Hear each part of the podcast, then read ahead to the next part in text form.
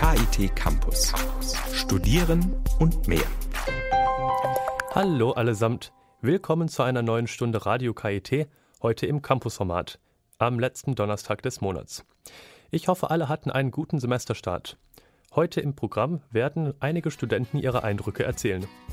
Es ist wieder soweit. Die Tage werden kürzer, draußen wird es kälter und Halloween steht vor der Tür.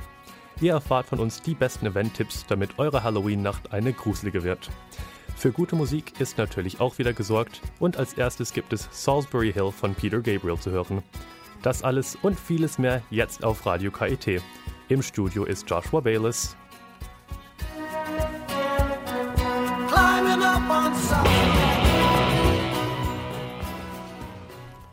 Radio KIT auf der 104.8. Berichte über Flüchtlinge gibt es zurzeit viele. Da geht es um überfüllte Flüchtlingsheime oder um Außengrenzen. Geschichten über Flüchtlinge gibt es nicht so oft. Noch dazu solche, die Flüchtlinge selbst erzählen. Die Hochschulgruppe Enactus hat zusammen mit der Fotografin Lisa Hess ein Projekt daraus gemacht. Flüchtlingszeit heißt das Buch mit Geschichten der Flüchtlinge. Flüchtlingszeit heißt auch die Webseite. Sie dokumentiert alle Schritte vom Aufschrieb bis zum Druck und zur Auslieferung des Buches.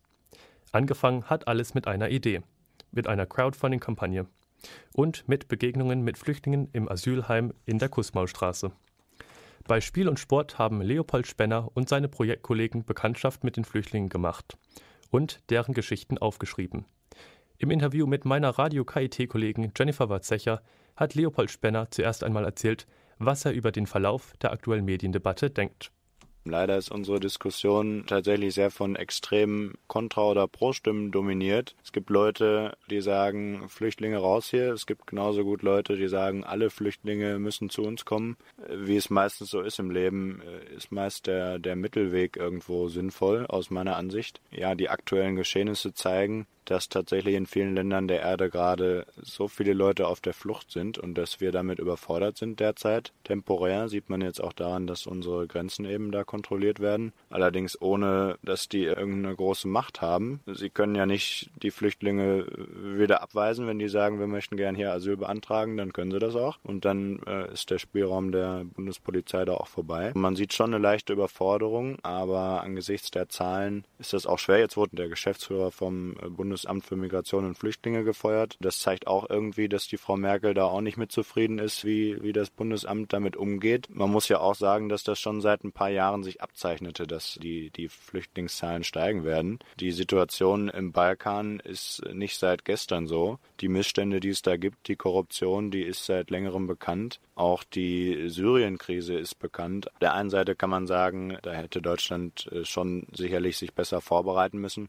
Aber der größte, gravierendste Fehler ist sicherlich im Endeffekt die Europäische Union und die Flüchtlingsregelung. Das ist ja sicherlich bekannt, das Dublin-Abkommen, dass die Flüchtlinge eben dort Asyl beantragen müssen, wo sie zuerst äh, die Europäische Union betreten, wo sie zuerst registriert werden. Klar, das ist Griechenland oder Italien oder wo auch immer und eben nicht Deutschland. Und die Griechen und Italiener sind überfordert und sagen, bitte lauft nach Deutschland weiter, wir drehen uns um. Und das ist ein Konstruktionsfehler. Das ist einfach schwierig. Im Endeffekt liegt der Konstruktionsfehler in der Europäischen Union, weil eben alle Länder da einem Abkommen zustimmen müssen und jedes Land hat seine eigenen Interessen. Das äh, wird nicht passieren. Also es ist einfach eine verdammt schwierige Problematik und alles, was man in, in unseren Augen tun kann, ist, dass man da eben Differenzierung reinbringt und mal einfach Flüchtlinge vorstellt und dann soll sich jeder sein eigenes Bild machen. Wie, also, wie war denn das? Also, wie seid ihr an die Leute herangekommen? Beziehungsweise waren die immer aufgeschlossen oder gab es jetzt auch von deren Seite, also von den eigentlichen Leuten, um die es geht, da auch mal Widerstand. Also weil es gehört ja schon ein bisschen was dazu, so schlimme Geschichten auch zu erzählen in dem einen Text. Da, da stand dann, ich habe dann gar nicht mehr so viel weiter nachgefragt, weil ich den nicht aufrütteln wollte oder mich das selber bewegt hat, jetzt vom Autor her. Wir haben eigentlich versucht, bevor wir mit einer Art Befragung angefangen haben, oder bevor wir über die Fluchtgründe, das ist ja meist dann das Aufwühlende gesprochen haben, haben wir die Menschen ja im Normalfall irgendwie anders kennengelernt. Jetzt beim Fußballspielen geht das natürlich super oder beim Sprachkurs oder wir haben uns so erstmal mit ihnen unterhalten oder wurden von anderen Freunden vorgestellt. Und dann, nachdem wir gemerkt haben, wir haben uns auch oft mehrmals getroffen, nachdem wir gemerkt haben, dass der Mensch ein wenig Zutrauen fasst, dann haben wir da ganz vorsichtig nachgefragt und bei vielen kam auch raus, dass ja, dass das überhaupt nicht machbar ist, da äh, weiter äh, nachzufragen. Manche oder die meisten wollten auch nicht, dass wir sie fotografieren, weil sie gesagt haben, bitte lasst mir mein letztes bisschen Privatsphäre, was ich noch habe. Aber wir haben eben erst versucht, Zutrauen, dass wir, dass wir uns gegenseitig äh, Vertrauen finden und dann erst tiefer nachzufragen. Musstet ihr dann auch mal Porträt, das ihr jetzt eingeplant hattet, absagen, weil es jetzt jemanden einfach dann doch zu viel geworden ist beim Erzählen der Geschichte? Wir mussten tatsächlich ähm, einige Fotos, die wir eigentlich gerne machen wollten, eben absagen, weil es denjenigen nicht recht war. Aber wir hatten doch, wir haben auch eine Geschichte, wo dann so eine schlimme Wahrheit rauskam, dass wir gesagt haben, das würden wir jetzt lieber nicht äh, abdrucken im Buch. Wie seid ihr denn eigentlich an die Leute herangekommen? Weil du hast es ja beschrieben, teilweise muss man schon quasi vorher anfragen, darf ich Fotos schießen oder also muss ich ja selbst als Presse teilweise bei allen Erstaufnahmestellen und entsprechenden Einrichtungen auch anmelden. Also wie habt ihr das geschafft, dass ihr da gescheit arbeiten konntet auf Deutsch?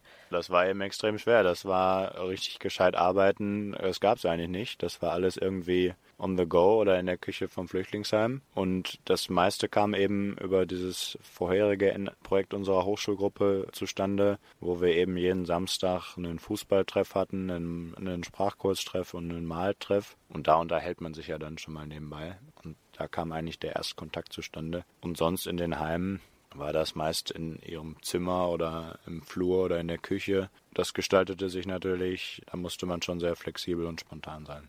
Was habt ihr denn mit den aus dem Buch resultierenden Einnahmen vor? Werdet ihr die spenden, also zum Beispiel an Amnesty International oder an den Campus Ost, wie auch immer? Wir haben einen gemeinnützigen Förderverein gegründet. Da steht bereits in der Satzung, dass wir die Gewinne, falls es denn welche gibt, nur an andere gemeinnützige Körperschaften spenden können. Und unser Plan ist es, dieses Geschichtenschreiben mit Flüchtlingen und dann veröffentlichen weiterzuführen, weil wir das eigentlich gut finden. Einmal, weil ein Kontakt entsteht zwischen Karlsruher Bürgern und Flüchtlingen. Also wir planen ganz konkret mit, mit dem Freundeskreis Asyl in Karlsruhe da einen wöchentlichen Geschichtentreff sozusagen einzurichten, wo Karlsruher Bürger und Bürgerinnen und Studenten und wer Interesse hat, eingeladen sind, vorbeizukommen, wo auch sicherlich Asylbewerber gerne vorbeischauen werden. Und da ist dann das Ziel, dass Geschichten geschrieben werden werden, so wie wir das bisher auch gemacht haben und dann auf der Homepage veröffentlicht werden zum Beispiel. Und aber auch, dass die Flüchtlinge eine sauber ausgedruckte Fassung dann der Geschichte mitbekommen auf Deutsch. Und wenn sie dann ihre Anhörung haben beim Bundesamt für Migration und Flüchtlinge und ganz stringent und klar schildern müssen, wie ihre Flucht verlaufen ist, mitsamt aller Details, und das kann oft zwei Jahre, nachdem sie hier in Karlsruhe sind, passieren, dann kann ihnen das sicherlich auch helfen. Das ist eigentlich die Idee und das heißt, wir werden das voraussichtlich dem Freundeskreis Asyl spenden, damit er das weiterführt. Das Buch soll dann auch so eine Richtschnur sein, damit die Leute ihre Geschichte dem Amt besser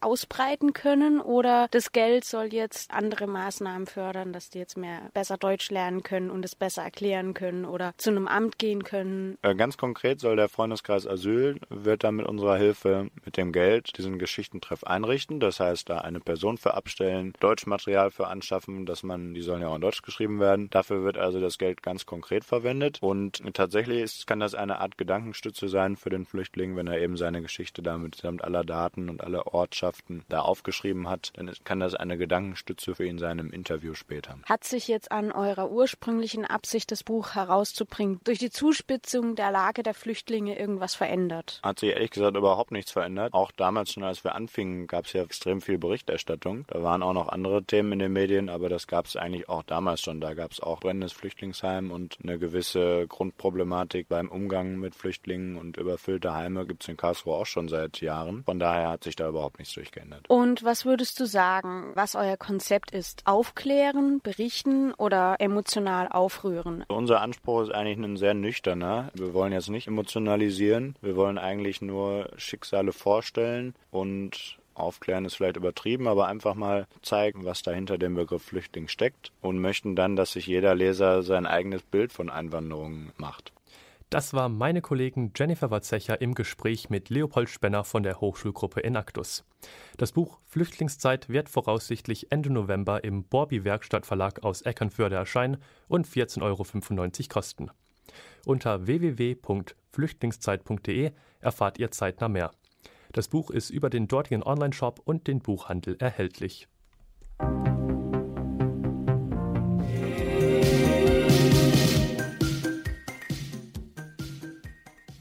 Smalltown Boy von Bronski Beat hier auf Radio KIT. Grau ist alle Theorie, hatten sich Studierende der Wirtschaftswissenschaften im Jahr 1996 gedacht und vor bald 20 Jahren Delta e.V. gegründet. Heute kann die Hochschulgruppe am Karlsruher Institut für Technologie auf satte 10.000 Arbeitstage erfolgreicher Unternehmensberatung zurückblicken. Ein Gewinn für beide Seiten. Die Unternehmen können hochmotivierte Berater zum Schnäppchenpreis für sich arbeiten lassen. Die Studierenden von Delta e.V. erhalten eine Megadosis Praxis. Anlässlich des runden Jubiläums hat mein Kollege Stefan Fuchs mit dem Delta-Vorstandsvorsitzende Julius Landwehr und dem Projektleiter Matthias Koppenburg gesprochen. Herr Landwehr, Sie sind Vorstand dieser Hochschulgruppe Delta e.V., die sich mit der Beratung von Unternehmen beschäftigt, die natürlich auf der anderen Seite auch Studierende möglichst früh in diese Beratungssituation auch bringen möchte. Sie haben jetzt ein Jubiläum zu feiern. Was ist das denn für ein Jubiläum? Ja, also dieses Jubiläum ist ein ganz besonderer Anlass. Delta besteht jetzt ja seit knapp 20 Jahren. Und das ist das nächste Jubiläum, das quasi ansteht. Aber das heutige, das wir feiern, das besteht aus 10.000 Beratertagen, die wir in diesen knapp 20 Jahren jetzt geleistet haben. Und das ist insofern ein sehr besonderer Meilenstein für uns, dass natürlich nicht sehr selbstverständlich ist, dass eine Hochschulgruppe und studentische Unternehmensberatung so lange über die Zeit hinweg dauert, da eben die Studenten auch die ganze Zeit durchrotieren. Und diese 10.000 Beratertage, das bedeutet 10.000 mal acht Arbeitsstunden, die wir bei Unternehmen aus der Wirtschaft in spannenden Beratungsprojekten eben geleistet haben. Wie viele Studierendengenerationen sind das denn? Ich würde jetzt mal sagen, so knappe 10 bis 15 Generationen sind da auf jeden Fall schon durchgelaufen. Was ist das Spannende an Delta e.V.? Was steckt dahinter? Was haben sich die Gründer damals, 1996, sagen Sie, gedacht? Naja, der Hintergedanke dabei ist natürlich, dass die Studierenden erstmal nur die Theorie in den Hörsälen vermittelt bekommen, bedeutet aber, wo bleibt die Praxis? Und das ist natürlich dann der Anreiz, eine Umgebung zu schaffen, wo eben Praxis gelebt wird und die Theorie in dieser Praxis angewendet wird. Und das war der Gründungsbaustein für Delta. Und der wird bis heute natürlich gelebt. Also es ist wirklich so, dass in diesen Beratungsprojekten wird die Theorie zur Praxis und man kann von diesen Optimierungsprojekten bis hin zu Marktanalysen kann man wirklich alles, was dann man in den Hörsälen von den Dozenten lernt, kann man dann da anwenden. Projekte zu finden? Wie funktioniert das? Kommen die Unternehmen auf Sie zu? Gehen Sie auf die Unternehmen zu? Wie, wie kann man sich das vorstellen? Also es ist vorrangig so, dass Unternehmen auf uns zukommen. Natürlich versuchen wir auch immer durch unser Netzwerk, das wir mittlerweile aufgebaut haben, an Unternehmen da auch ein wenig tätig zu werden und dann auf die Unternehmen zuzugehen. Aber es ist vorrangig so, dass die Unternehmen natürlich sich des Vorteils bewusst, dass da sehr engagierte Studenten dahinter sitzen, die wirklich Lust und Energie in diese Beratungsprojekte stecken und eben außerhalb der Standardprozesse diese Projekte abwickeln und entwickeln. Das ist so der Hintergrund. Außerhalb der Standardschemata, sag ich mal, was bedeutet das? Ist das sozusagen handgemachte Beratung, die Sie da anbieten? Das kann man so tatsächlich sagen. Also handgemachte Beratung insofern, als dass für jedes Problem individuell sich das Projektteam zusammensetzt und für jedes Problem individuell das passende Projektvorgehen entwickelt und daher eben das sehr unvoreingenommene Lösungen sind, die dann eben den größten Mehrwert auch liefern. Das heißt, da geht da nicht einer, ein Mitglied von Delta e.V. rein, sondern wahrscheinlich kleine Teams? Das ist richtig. Also das ist auch dann, sage ich mal, wieder der Beratung nachempfunden, dass es Projektteams gibt, die diese Projekte dann durchführen. Das sind Teams von zwei bis zu vier Personen, die dann eben Projekte durchführen. Insgesamt, wie viele Studierende haben Sie gegenwärtig zur Verfügung für diese Beratungstätigkeit? Das heißt, wie viele Mitglieder von Delta e.V. gibt es heute? Also Stand heute gibt es knappe 60 bis 70 Studierenden aus den verschiedensten Fachbereichen, also sowohl Physiker als auch Bauingenieure oder Informationswirtschafter. Und natürlich auch Wirtschaftsingenieure als größerer Anteil. Das ist tatsächlich eine sehr schöne Entwicklung, die wir auch sehen. Es ähm, ist ein sehr breites Interesse quer durch die Studierendenschaft. Und dadurch werden natürlich die Teams auch sehr viel interessanter, weil verschiedene Persönlichkeiten aus verschiedenen Fachrichtungen zusammenkommen, die dann eben Projekte bearbeiten und natürlich auch im Vereinsleben dann ihre verschiedenen Persönlichkeiten einbringen. Wie läuft es denn so im Hintergrund? Sie treffen sich wahrscheinlich regelmäßig. Gibt es auch zwischen den einzelnen Projekten einen Austausch? Also es gibt auf jeden Fall ähm, intern natürlich auch einiges immer zu tun von Projektcontrolling über Marketing, das natürlich betrieben werden muss. Und das findet während den Wochen natürlich einfach unter der Woche in verschiedenen Teams statt. Aber der Regeltermin ist so, dass wir uns Montagabends immer treffen, uns da zusammensetzen. Da findet ein anonymisiertes Projektcontrolling der Projekte, die momentan laufen, mit den verschiedenen Projektteams statt. Und in diesem Treffen werden dann auch Neuigkeiten ausgetauscht, so dass sich da eigentlich die gesamte Studierendenschaft, die hinter Delta e.V. steht, trifft, um eben Neuigkeiten auszutauschen. Wie viel Arbeitsbelastung ist es denn für jeden Studierenden, der da mitmacht? Sie müssen ja noch nebenher, sage ich mal in Anführungsstrichen, auch studieren. In Zeiten von Bachelor und Master ist das nicht ganz einfach. Was würden Sie sagen? Gibt es da Mitglieder, die stöhnen über die Belastung oder macht man das alles einfach so aus dem Stand heraus? Es ist natürlich so, dass es auf jeden Fall Arbeitsbelastung bedeutet, aber gerade diese, diese Möglichkeit, die Praxis dann zu erleben, neben der Theorie her, macht das Ganze auf jeden Fall Spaß, wobei man dann eben nicht mehr von wirklich Arbeit reden kann, weil es dann äh, Spaß bedeutet. Und Spaß wiederum ist natürlich dann nicht mehr wirklich Arbeit, auf der anderen Seite ist es natürlich aber schon so, dass man hier und da vielleicht eine Klausur weglassen muss oder im nächsten Semester schreiben muss. Vor allem jetzt, wenn man ein Vorstandsamt wie ich übe, dann bedeutet es natürlich nochmal mehr Aufwand. Wenn man die normale Projektarbeit einbezieht, dann ist es tatsächlich so, dass während der Klausurenphase oder während arbeitsintensiven Phasen vom Studium her dem Kunden auch kommuniziert wird, wir machen während dieser Zeit weniger um eben uns auf das Studium konzentrieren zu können. Dann bedanke ich mal zunächst mich bei Herrn Landwehr, dem Vorstand, und würde den Herrn Koppenberg mal bitten, uns ein bisschen so aus dem Nähkästchen zu plaudern, was denn so die Projekte im Einzelnen, was das so bedeutet und mit welchen Dingen man da möglicherweise konfrontiert wird, Herr Koppenberg. Das sind ja eigentlich dann relativ vertrauliche Informationen, mit denen Sie in den einzelnen Unternehmen konfrontiert sind, die Sie ja auch brauchen, um da sinnvoll beraten zu können. Wie gehen Sie mit dieser Frage der Vertraulichkeit um, beziehungsweise wie gehen die Unternehmen dann mit Ihnen um? Ist diese Vertrauensbasis immer gegeben oder muss man die erst ein bisschen schaffen? Nee, die ist auf jeden Fall gegeben. Und zwar ist es so, dass im Normalfall nur das Projektteam und die Geschäftsführung bzw. der Vorstand Zugriff auf die Daten hat. Das heißt, wir schützen die Daten von den Kunden sehr gut. Und wenn es nötig ist, da hatten wir auch schon mehrere Fälle, dass wir ein gesondertes Abkommen schließen, dass wir eben die Daten nochmal besonders sichern und nur sehr, sehr wenige Personen darauf Zugriff haben. So sind auf jeden Fall die Daten von den Kunden sicher bei uns.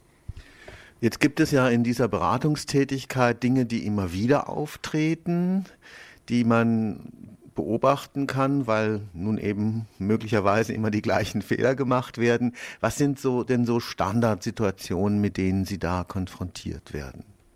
Also zunächst mal Standardprojekte, die wir vor allem in der Vergangenheit hatten, sind ISO-Projekte. Das heißt, das geht vor allem um Qualität und da wird nächstes Jahr auch ISO 2015 eine neue Revision von der DIN 9001 Norm erscheinen und da werden auf jeden Fall auch neue Projekte auf uns zukommen. Ein zweiter Part an Projekten, die wir bearbeiten oder viel bearbeiten, was gerade groß im Kommen ist, ist eben Human Resources. Das heißt, wie kriege ich High Potentials von der Uni und wie spreche ich die am besten an? Was sind die Anforderungen an die Universität? Und auch, was erwarten Sie vom Arbeitgeber? Das heißt, wie wollen Sie im Arbeitsleben behandelt werden und wie stellen Sie sich Ihr Arbeitsumfeld vor? Also nehmen wir mal das erste, da bereiten Sie auf Zertifizierungsprozesse vor oder wie läuft das? Genau. Also im Normalfall ist es so, dass wir eben die Anbahnung begleiten. Teilweise haben wir sogar auch schon eben die Durchführung bzw. die Zertifizierung begleitet. Wir zertifizieren aber nicht selbst, bereiten aber den ganzen Prozess und die Dokumente und auch das Unternehmen darauf vor.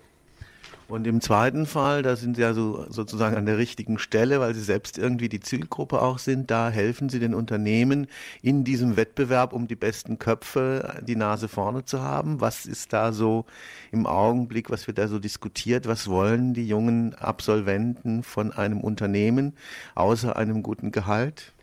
Also es geht ja ganz stark in die Richtung, dass man eben die Work-Life-Balance, beziehungsweise nur noch Life-Balance, wie es ganz neu heißt, betrachtet. Das heißt, man will einen guten Austausch und eben das, was wir auch jetzt gerade angesprochen hatten, dass man eben darauf achtet, dass man Spaß bei der Arbeit hat. Das ist einer der wichtigsten Punkte. Das heißt, dass man es gar nicht mehr so stark als Arbeit betrachtet, sondern eben das ineinander übergeht und man wirklich das als Quality Time quasi auch nutzen kann, die Arbeit und an neue Herausforderungen sie selber wachsen kann und neue Erfahrungen sammeln kann.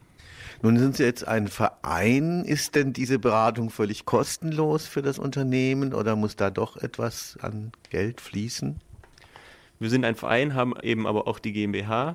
Im Normalfall kostet unser Projekt Geld. Wir haben aber auch schon ein Pro Bono-Projekt hier für ein kleines Unternehmen aus der Umgebung gemacht, wo wir eben dem ein bisschen aus der Patsche geholfen haben, weil das wirklich grundlegende wirtschaftliche Probleme hatte. Aber im Prinzip sind Sie schon preiswerter als etwa so professionelle Consulting-Firmen?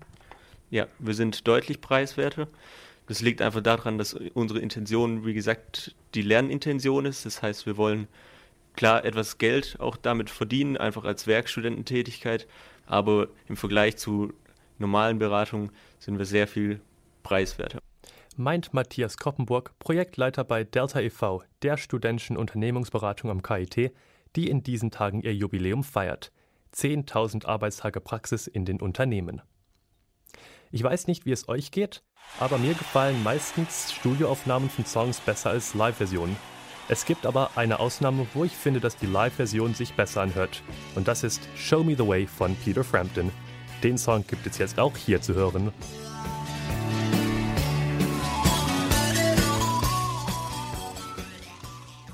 Die 104.8 Radio KIT. Er ist nicht der typische Spielertyp. Statt Handy oder Videogames spielt er lieber Karten. Neue Ideen kommen ihm nicht beim Billard, sondern beim Schwimmen. Wenn Spiel, dann Strategiespiel. Jürgen Meyer-Haar ist Architekt und lebt in Berlin. Für Karlsruhe hatte er vorher schon die Mensa der Hochschule entworfen. Sein aktuelles Projekt der Karlsruher Pavillon, Zentrum des Stadtgeburtstages warum der Pavillon nicht langfristig im Schlossgarten geblieben ist und was er sich beim Konzept gedacht hat. Das hat Architekt Radio KIT-Reporterin Jennifer Watzecher bei der Gamification-Konferenz BizPlay des Cyberforums erzählt. Dabei ging es nicht um Game Design oder Strategiespiele, sondern um das Spiel der Formen und der Architektonik des Raumes. Sie haben ja den Pavillon entworfen, der jetzt drei Monate Zentrum eigentlich der Stadt war, Ausstellungsgegenstand, Zentrum von Feierlichkeiten rund um den Stadtgeburtstag. Wie genau sind Sie denn darauf gekommen, gerade dieses Modell also von der Ausrichtung, von der Architektonik her zu entwickeln. Karlsruhe ist ja mit seinem Stadtgrundriss sehr emblematisch, was das Raster angeht, was sich auf den Turm des Schlosses zu spitzt. Also ein sehr einfokussierter Grundriss und das ist auch das Aushängeschild eigentlich, mit dem Karlsruhe wirbt und für was es steht. Wir wollten dieses Raster, was sich eben deformiert und einen Fluchtpunkt hat, aufnehmen, aber neu interpretieren für die jetzige Zeit. Also dieses absolutistische, ein Fokusbild in ein viel Fokusbild übertragen, also eher was, was viele Individuen darstellt, was viele Ideen, was viele Zielrichtungen verkörpern soll. Also eine Art demokratische Rasterstruktur im Vergleich zu dem absolutistischen von Karlsruhe im Stadtgrundriss. Weil das Schloss auch früher ein Holzbau war, fanden wir das Thema Holz eigentlich passend auch für diesen temporären Pavillon. Und was eben schön ist, das Holz kann jetzt wieder wieder in die normale Produktion zurückgeführt werden von Rubner in ihre Holzprodukte. Zum Teil werden vielleicht auch Hölzer hier bleiben als Sitzbänke, wie so eine Art Echo, Nachhall der Feierlichkeiten. Vielleicht, äh, wenn die Stahlteile dementsprechend wieder eingelagert sind, kann der Pavillon woanders auch wieder neu auferstehen. Das Holz ist ein Standardholz, das gibt es also jederzeit zu kaufen. Und das ist, glaube ich, ein interessantes Verfahren zu sagen, es gibt ein Gesamtpaket, was eben auch nachhaltig funktioniert und trotzdem eine sehr spezielle temporäre Architektur ist für Karlsruhe, die man auch wirklich mit dem Ort in Zukunft Zukunft verbinden wird. Wir sind ja heute auf der Display. Bei der Veranstaltung geht es darum, spielerisch mehr zu erreichen, also Mitarbeiter durch spieltheoretische Argumente beispielsweise zu neuen Ideen anzutreiben. Wie wollten Sie denn jetzt, Sie haben es schon ein bisschen im Vortrag angedeutet, durch die Gestaltung des Raumes, also des architektonischen Raumes die Besucher animieren und aktivieren. Über die normale Funktionserbringung, die Architektur natürlich füllen muss und damit sie auch ökonomisch funktioniert, ist es, glaube ich, wichtig, dass man auch Möglichkeitsräume schafft. Also Orte und Bereiche in Gebäuden oder in öffentlichen Plätzen, die noch nicht vorbestimmt sind, was ihre Funktion angeht. Das heißt, sie sind noch offen für eine Art von Projektion, eine Inbesitznahme, auch temporäre Inbesitznahme für ganz unterschiedliche Sachen. Für Feiern, für Proteste, für Spiele, für Business und diese Offenheit erlaubt immer wieder neu den Blick auf die Stadt zu entwickeln. Und die sollten auch freigehalten werden, diese Bereiche. Man kennt es aus Berlin, wo sehr viele Brachen immer wieder anders besetzt wurden, von Kultureinrichtungen hin bis zu natürlich politischen Aktionen, aber auch bis zu ganz wir, äh, nachbarschaftlichen Einrichtungen. Und äh, das geht nach und nach verloren. Aber jede Stadt hat solche Bereiche. Das war jetzt in Berlin natürlich eine Extremsituation.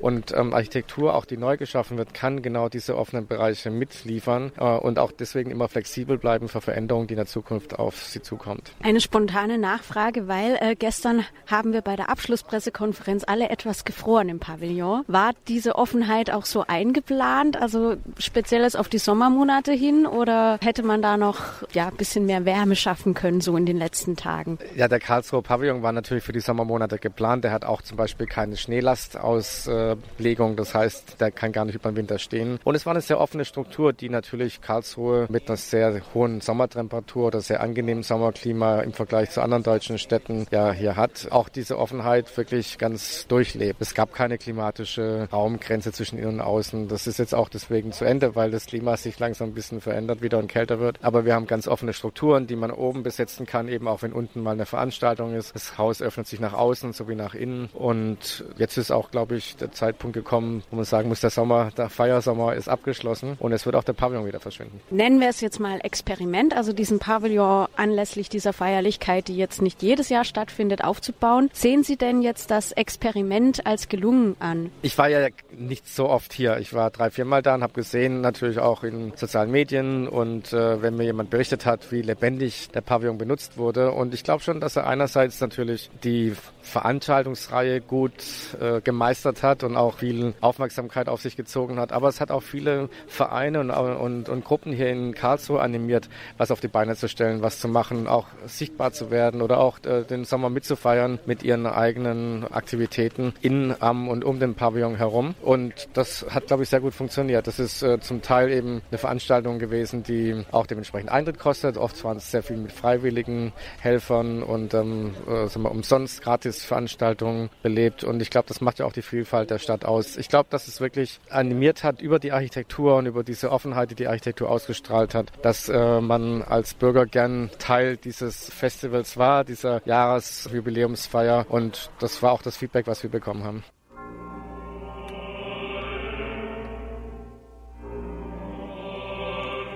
Es ist wieder soweit. Kürbiszeit und somit auch Halloween.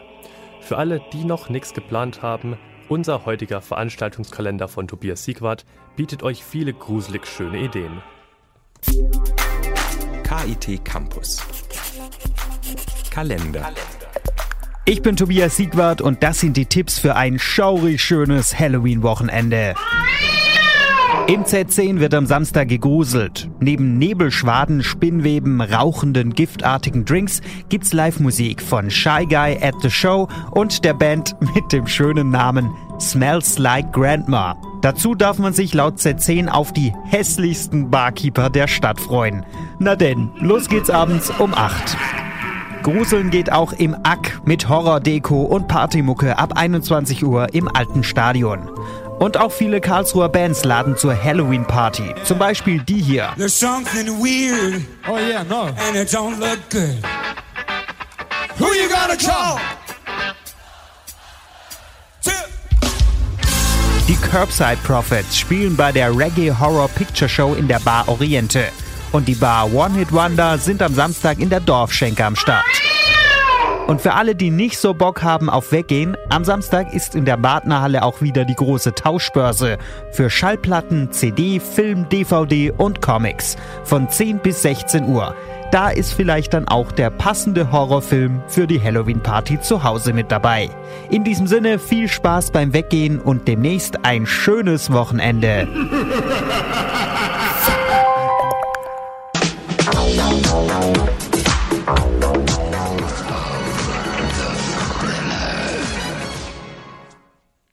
Die 104.8 Radio KIT. Frauen und Computer, Mädchen und Informatikstudium. Hartnäckig hält sich das Vorurteil, das ginge nicht zusammen. Dass das durchaus zusammengeht, zeigte das Science Camp Informatik in diesem Sommer. Es stand unter dem Motto Make App for Girls und hatte 14 bis 16 Jahre alte Schülerinnen ganz ohne Informa Informatikvorkenntnisse als Zielgruppe. Im fünftägigen Workshop der von der Fachschaft Informatik und dem Zentrum Mediales Lernen organisiert wurde, konnten die Teilnehmerinnen erfahren, was eigentlich hinter einer App steckt. Radio KIT-Reporter Johannes Bachberger hat Chao Nguyen, einer der Initiatoren des Science Camps, gefragt, wie die Idee zum Science Camp entstanden ist. Ich habe vor ungefähr eineinhalb Jahren von meiner alten Schule eine E-Mail bekommen mit der Nachfrage, ob ich eine Idee hätte für ein Projekt in der Projektwoche in der Schule. Also in unserer Schule gibt es immer alle zwei Jahre eine Projektwoche, in der die Schülerinnen verschiedene Projekte machen können und es geht dann immer eine ganze Woche lang. Und da kam dann bei mir die Idee auf, man könnte ja eine Woche lang ein Projekt machen über Informatik oder eine Einführung in Programmieren, weil auch der Informatikunterricht an meiner alten Schule eigentlich relativ war ein relativ kleines kleine Unterrichtseinheit und die Lehrer auch das sich angelernt haben, also es sind keine Informatik ähm, Lehrer gewesen, sondern welche, die vielleicht da Spaß dran hatten. Und dann gleichzeitig hatte ich auch die Idee gehabt, dass wenn man so ein Projekt macht für diese Projektwoche, dass man das vielleicht auch nur für Schülerinnen macht, also nur für Mädchen, einfach weil ja, weil die Frauenquote in der Informatik so gering ist und das eigentlich schade ist. Und ich glaube auch, dass der Grund oder einer der Gründe ist, dass viele, viele Mädchen sich nicht vorstellen können, was Informatik genau ist. Und dass einfach auch diese, diese Hemmschwelle, sich mal hinzusetzen und einmal herauszufinden, wie funktioniert Programmieren oder was Programmieren einfach sehr hoch ist. Genau, das mit der Projektwoche in der Schule hat dann nicht geklappt, aber die Idee war dann da und dann habe ich ein halbes Jahr später hier in der Fakultät angefragt, ob die nicht Lust hätten, sowas zu organisieren im Rahmen der Uni und habe auch Lena gefragt, ob sie nicht Lust hat, mit mir gemeinsam das zu machen. Und dann hat das Ganze angefangen. Und was habt ihr dann in der Woche jetzt gemacht? Also wir hatten eine komplette Woche von Montag bis Freitag, in der wir eigentlich den ganzen Tag gemeinsam verbracht haben. Also es fing immer morgens um neun an bis abends um fünf oder nachmittags um fünf. Ja, die Woche war so ein bisschen zweigeteilt, einmal in Exkursionen und einmal in so eine Art Workshop-Einheit. In diesen Workshops haben wir den Mädels Grundlagen in Programmieren beigebracht mit Hilfe von Webseiten. Also am ersten Tag haben wir den HTML erklärt und CSS und auch schon mit JavaScript angefangen und der Rest der Woche dann weiter JavaScript gemacht, einfach um die, um die grundlegenden Sachen zu lernen, also zum Beispiel, was eine Variable ist, was eine Funktion ist, was Schleifen und If-Else-Bedingungen sind und wie ein Array funktioniert. Und die Exkursionen dienten dann so ein bisschen dazu, zu zeigen und zu sehen, was kann man mit nach einem Informatikstudium alles machen, was sind so die Branchen, wie vielfältig ist Informatik. Und da haben wir auch verschiedene Bereiche gesehen. Also wir waren einmal bei der SAP, einfach als klassisches, großes, internationales Softwareunternehmen. Wir waren im Klinikum, im städtischen Klinikum Karlsruhe, um zu zeigen, wie, ja, wie sehr Informatik oder auch Software genutzt wird in anderen Bereichen, in denen man vielleicht gar nicht davon ausgeht, dass die überhaupt Informatik benutzen.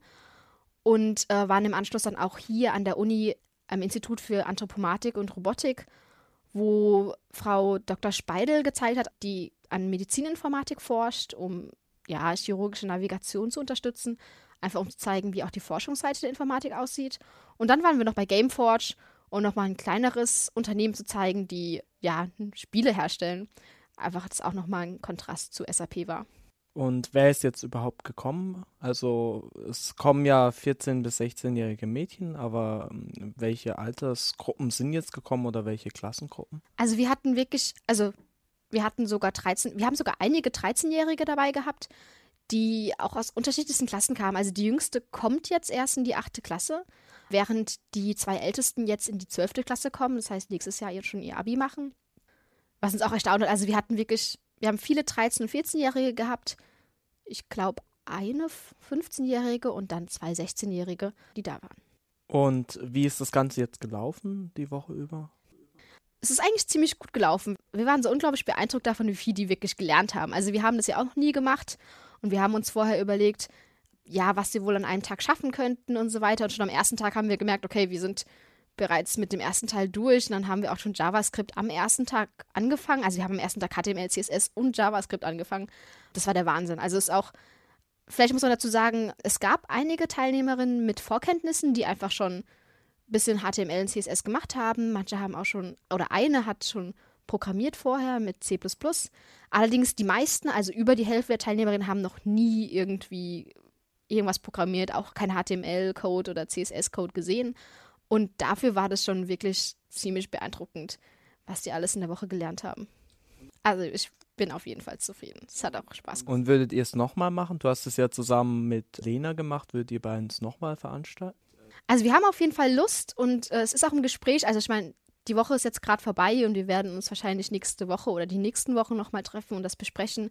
Das Einzige ist vielleicht noch, ich bin jetzt für die nächsten zwei Semester im Auslandsstudium. Ich gehe nach Japan und dann komme ich vielleicht irgendwann, weiß ich noch nicht, wann ich wiederkomme. Da müssen wir einfach nochmal schauen, wie das zeitlich passt. Aber auf jeden Fall so von, von der Lust her hätten wir auf jeden Fall Interesse, das nochmal zu machen. Danke fürs Interview. Bitteschön. Ihr hört Radio KIT auf der 104.8.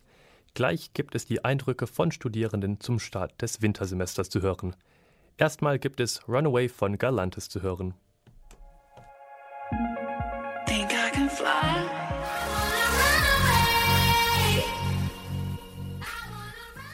Willkommen am KIT. Rund 4500 Studierende haben in diesem Wintersemester ihr Studium am KIT angefangen. Die O-Phase ist schon vorbei und vor einer Woche hat die Vorlesungszeit begonnen. Wie das Studium läuft und wie es den Studenten geht, hat meine Kollegin Maria Walamova herausgefunden. Du hast gerade dein Studium im KIT angefangen. Entspricht die erste Studienwoche deinen Erwartungen? Eigentlich schon. Ich war nicht wirklich informiert, was ich für Fächer haben werde und wie das alles ablaufen wird. Aber die Fächer, die ich habe, passen eigentlich schon zu Bioingenieurwesen, was ich studiere und die machen schon Spaß. Außer Mathe, das ist ziemlich schwer. Äh, eigentlich fand ich das Studium sehr interessant. Ich studiere Regionalwissenschaft und ich wusste gar nicht, was ist Regionalwissenschaft, was Regionalwissenschaft bedeutet, was kann man damit machen. Aber ich finde es sehr, sehr interessant. Regionalwissenschaft ist vielseitig, zum Beispiel Naturwissenschaften und Geisteswissenschaften zusammen verbunden und mehr als Erwartung. Die erste Woche war sehr interessant. Ich habe neue Leute kennengelernt und unsere Professoren beschreiben die ganze Masterprogramm sehr spannend. Warum hast du dich für das KIT entschieden? Zum einen, weil ich nicht ganz so weit weg wollte von zu Hause und das nur ungefähr eine Stunde mit dem Zug weit weg ist und weil das KIT auch einen relativ guten Ruf hat und mir Karlsruhe auch als Stadt sehr gut gefällt.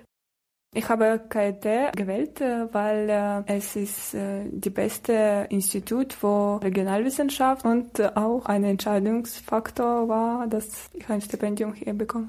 Das war zufällig. Im KIT kann man Regionalwissenschaft auf Deutsch studieren. Ich glaube in anderen Universitäten Deutschlands auf Englisch. Und mein Deutsch war besser. Ich konnte mich auf Deutsch bewerben. Das war besser für mich. Du hattest bestimmt schon ein paar Vorlesungen und Seminaren. Fandest du das interessant? Ich fand meine Bio- und Chemie-Vorlesungen interessant, weil das auch über den Stoff, was ich in der Schule hatte, drüber hinausging. Am Anfang unseres Studiums war äh, sogenannte regionalwissenschaftliches Spiel. Wir versuchen, ähm, die wissenschaftlichen Probleme so praktisch kennenzulernen. Es war sehr lustig. Hast du viel Neues gelernt? Vor allem in Mathe, also in HM haben wir viel Neues, wovon ich noch nie gehört habe. Aber auch in Bio haben wir jetzt auch Sachen, wovon ich wirklich noch nie was gehört habe, aber die wirklich spannend und interessant klingen. Jetzt stelle ich mich mehr Fragen. Ich habe neue Richtungen kennengelernt, aber noch nicht die ganze Antwort gefunden. Und wie findest du den Campus, die Bibliothek, die Mensa, AKK? Cool, ich finde alles super alles miteinander verbunden, die Gebäude. Man braucht nicht weit weg laufen oder viele Mobilitätsmöglichkeiten. Das ist alles einfach. Ich finde die Mensa ist echt lecker. Bisher hatte ich nur gutes Essen, also darüber kann ich mich wirklich nicht beschweren. Und das AKK ist schon echt cool. Wie ist die Ohrphase gelaufen? Wir hatten zwei Wochen O-Phase. Das war schon relativ anstrengend, aber es war echt witzig und ich habe total viele Leute kennengelernt. Wir hatten eine Fahrradführung durch Karlsruhe. Dann sind wir praktisch mit einer Gruppe von zehn Leuten einmal quer durch Karlsruhe gefahren. Wir hatten auch ein Stadtspiel durch Karlsruhe, wo wir dann unsere Tutoren fangen mussten. Ehrlich gesagt, meine Aufphase war nie so groß, weil ähm, ich studiere in kleinem Institut und äh, habe nur einmal getroffen und so die ganze ähm, allgemeine Informationen kennengelernt. Wir hatten ein Seminar eine Woche vor dem Studium. Das war ein Simulationsspiel. Das war eine Führung für Regionalwissenschaft, aber äh, im Rahmen eines Spiels also. Und das war sehr, sehr interessant. Und äh, ich habe auch davon viel gelernt. Was gefiel dir am besten in deinen ersten Studienwochen? Wahrscheinlich, dass alles anders ist, als ich bisher gewohnt bin. Dass ich jetzt alleine wohne, dass ich selber Essen koche, dass ich einfach meine Zeit so einteilen kann, wie ich will. Und mir gefällt es auch wieder was zu lernen, weil ich relativ lange Pause hatte von Lernen und es macht Spaß. Am besten gefällt mir die freundliche Atmosphäre, auch in meinem Wohnheim, wo wohne ich, und im Institut. Die Lernmethode, die Professoren, ganz andere Art und Weise als in Ägypten, wo ich herkomme. Hier ist es ein bisschen lockerer und ich finde, hier gibt es bessere Möglichkeiten, Weiterbildung machen und lernen als in Ägypten. Ich bin motiviert.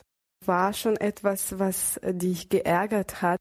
Dass ich einmal ziemlich verschlafen habe. Es war kalt. Am meisten ärgere ich mich auf meine Sprache, weil ich nicht immer die Vorlesungen vor allem mit philosophische und geistwissenschaftliche Richtungen verstehe. Und dann muss ich äh, viel nachdenken und recherchieren nach der Vorlesung. Und am meisten habe ich Schwierigkeiten in der Umgangssprache.